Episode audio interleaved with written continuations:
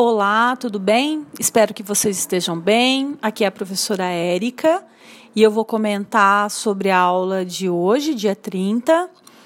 A aula vai abordar uma continuidade do exercício da aula passada, que é sobre planejamento estratégico em assessoria de imprensa.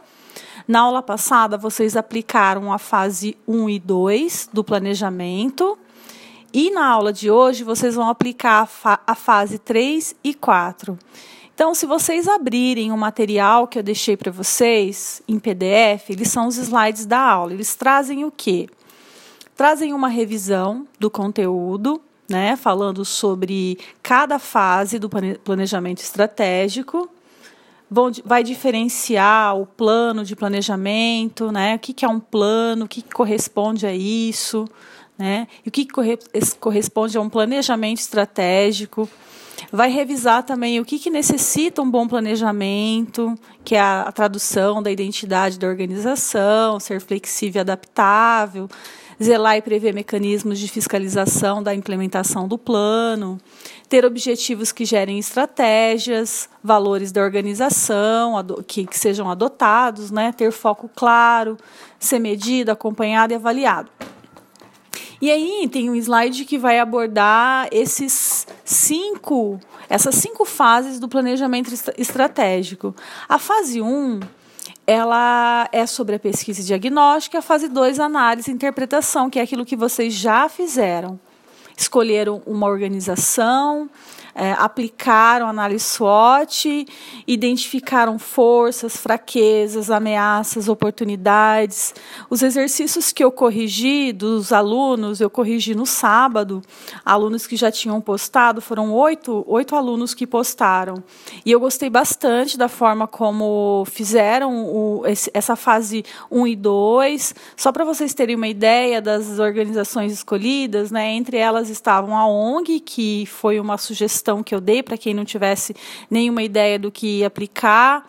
É, a Pascoaloto, que é um, é um case bem interessante pelo atual momento que está acontecendo em relação ao coronavírus, o posicionamento da empresa, a polêmica nas redes sociais em relação aos funcionários que têm é, exposto algumas ações da empresa, preocupados com os cuidados que estão tendo, porque eles não pararam de trabalhar. Aí essa semana a empresa se manifestou, mostrando quais as ações que, eles, que, ela, que ela está é, colocando em prática para poder estar de acordo com, com as regulamentações da OMS. Então é um case bem interessante. É, teve outro também sobre uma, sobre uma empresa de engenharia, escritório de engenharia, que acredito que seja do Guilherme, de arquitetura. Isso é legal também, porque vai ao encontro daquilo que ele já conhece, de onde, onde talvez ele até trabalhe no local. E também, deixa eu me ver, deixa eu ver outros cases. Acho que a Joyce falou sobre a Folha de São Paulo, mas eu fiz umas sugestões um pouco lá para ela sobre é, a, a forma como ela abordou. Enfim, quem tiver alguma dúvida sobre esse, essa fase 1 e 2, porque como vocês vão terminar de entregar hoje, eu vou corrigir ainda essa semana. E aí eu quero dar a devolutiva para vocês antes de vocês começarem a fase 3 e 4, né? Para dar continuidade. Bom, que, que, é a fase 3 e 4? É a fase, do planejamento, de relações com a imprensa e de execução. Eu trago nos slides seguintes e, é, isso de forma bem didática, bem objetiva para vocês aprender a aplicarem. Então, na fase 3, a fase de planejamento de relações com a imprensa, é o momento em que vocês vão definir mensagem-chave, ou seja, quais são as mensagens que vão contribuir para que a empresa tenha um posicionamento buscado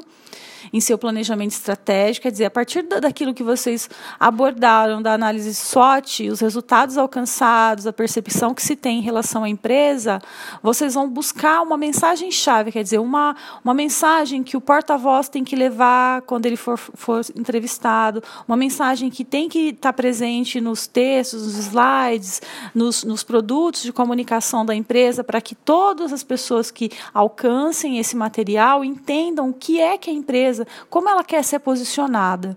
Né? E para isso, cada empresa tem uma, uma história, tem uma ameaça, tem uma fraqueza, tem as suas forças também. Então, cada caso é um caso. Então, a partir dessa definição de mensagem-chave, pode ser uma, pode ser várias, isso vai, vai ser é, é feito de acordo com aquilo que vocês vão interpretar da, da fase 1 e 2. E depois escolher os veículos estratégicos, ou seja, listar quais são os veículos que têm coerência com posicionamento e obje objetivos buscados. E a preparação de porta-vozes, que é escolher pessoas dentro da empresa que vão falar pela empresa, vão falar em nome da organização, quer dizer, quem serão essas pessoas? Normalmente são diretores, são pe pessoas que ocupam cargos importantes, né, líderes na empresa e que conhecem missão, visão, valores, estão ali por dentro do cotidiano da empresa e podem falar com mais é, credibilidade sobre ela.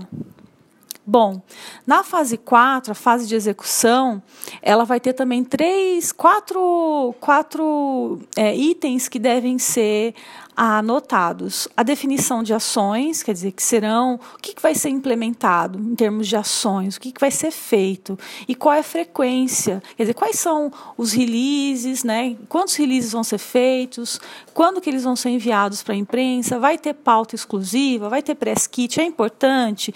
Eu disse que cada caso é um caso. Então, assim, na sua empresa que você analisou, é, o que é essa organização, pode ser uma ONG, pode ser uma empresa, um escritório, uma pessoa para quem vocês vão prestar uma, uma assessoria, é, o que, que é mais importante aí, definir como ação para o caso dessa organização, desse assessorado, certo? E a frequência com que isso vai ser realizado. É semanalmente, é quinzenalmente, é por mês, a partir disso, definir um cronograma de atividades, que isso pode ajudar a, a, a pensar essa, essa constância do que vai ser feito, quando, né, ter uma periodicidade para não ficar algo aleatório. Envia quando tem. Não, tem que colocar um, isso dentro do planejamento. Então, a definição desse cronograma de atividades é, vai poder contribuir também para a disseminação das mensagens preferenciais, porque é um papel do assessor, quando for definir essas ações e esse cronograma, inserir essas mensagens como algo que é importante, que não pode faltar é, nas pautas, nos releases, nas reuniões que, que porventura o porta-voz vai ter com a imprensa. Né? Então, tem que cobrir isso aí com, com essas ideias pensando no posicionamento da organização. Uma ideia também interessante na fase de execução é listar datas especiais, né, que possam ser utilizadas pela assessoria de imprensa quando for tratar, se relacionar com os jornalistas, por exemplo, que seriam essas datas especiais. Temos as datas, os feriados importantes no ano, que são datas comemorativas, temos datas também de, de comemoração do dia do advogado, dia do médico, dia do jornalista. Então, é, dependendo do, da empresa, da organização que você escolheu, algumas datas fazem uma relação com os profissionais que atuam ali. É bom lembrar também quando é o dia do jornalista, se você tem clientes que, que são dentistas, que são advogados. Então, são datas especiais que podem ser inseridas no cronograma para você sempre fazer algo especial para lembrar desses profissionais. Isso fica bem, né? Você cria uma relação com, da empresa, da, do, do assessorado, da organização, com esse grupo, com esses profissionais. Isso fica bem bacana.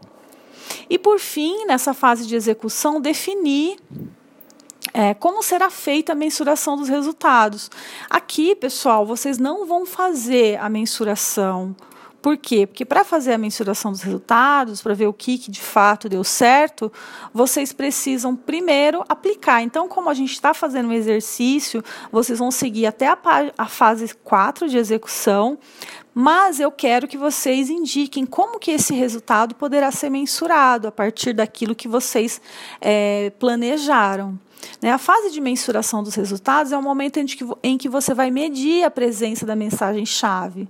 Se aquilo que, que foi é, projetado nos releases, no material que você desenvolveu, se isso de fato vai se revelar nas publicações orgânicas né, que os jornalistas vão é, publicar nos jornais, vão, vão falar na rádio, na TV.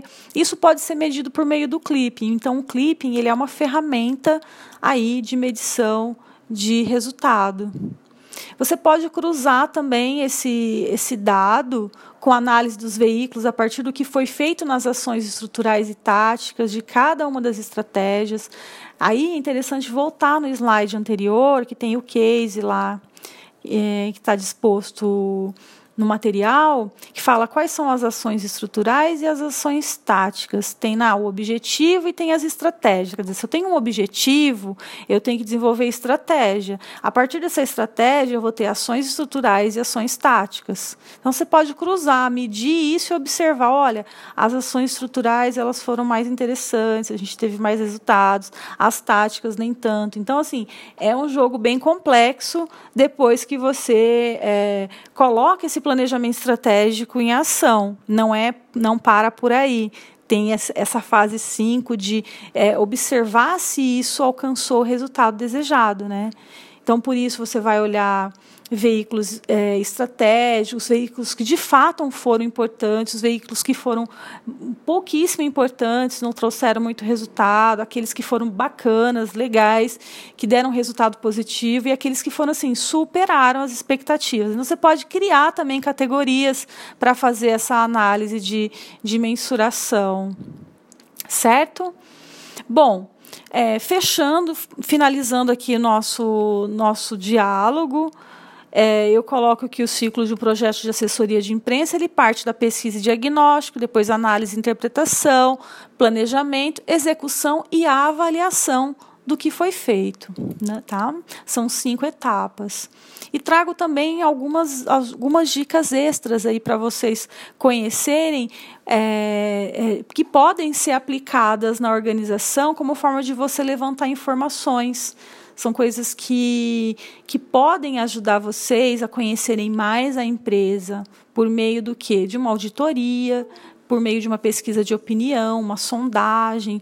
Você pode fazer questionário, enquete, ter uma amostra particular para você é, é, receber essa opinião pública, ou seja, ou de clientes ou de funcionários. Então, quando você organiza um método para levantar informação, é, de pesquisa de opinião, você consegue de maneira muito interessante conhecer essa empresa pela voz dessas pessoas, desses grupos que atuam ou dentro ou fora, ou que têm interesse nos produtos, nos serviços da empresa. Então, há, vários tipos de pesquisa também.